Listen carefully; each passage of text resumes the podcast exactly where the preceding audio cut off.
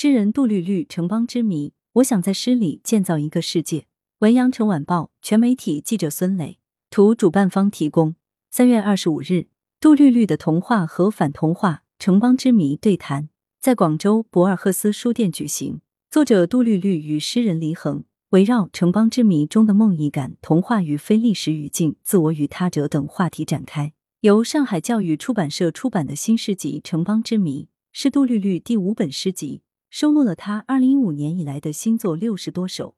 他用语言考察着人的内心流动。诗人有意摆脱天然的神秘，重塑稳固内心，并在此基础上打造一个完整的现实之上的神秘园，为每一位进入他所塑造的世界的读者提供最大限度的遐想与挑战。对此，他曾说：“我想在诗里建造一个世界，这个世界是独立的，又和我们紧密相连。”这里的一草一木，所有的事情、人物、动物、植物、语词、秩序，都是由我去构想、添加；每样东西都是由我来塑造。诗人黎恒表示，自己对杜律律的诗的认知是童话和反童话。他以诗集中捕猎一诗来阐释自己的看法。他认为，杜律律的童话表现在其很多诗是非历史语境的，他的很多修辞跟我们的现实、跟我们生活的地域。或者某种时代的一些很具象化的事物没有直接的关系，譬如《城邦之谜》中的城邦，城邦出自荷马史诗，是古希腊政治的内涵的主要概念。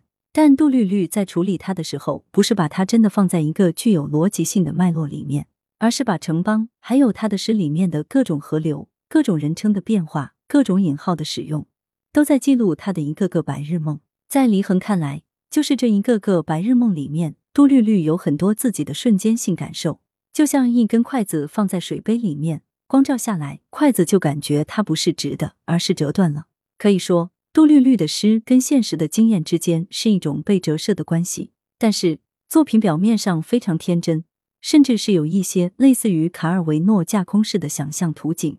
诗人又总是会把他的一个写作意识引向对自我的醒思当中。在黎恒看来。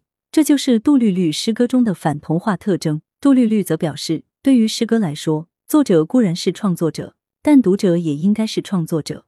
因为诗写完以后，这首诗本身是独立的，每个人读都有一个新的理解，那样对一首诗来说是特别丰富的事。因为我们一起参与，打开了它更多的空间。来源：羊城晚报羊城派，责编：李丽。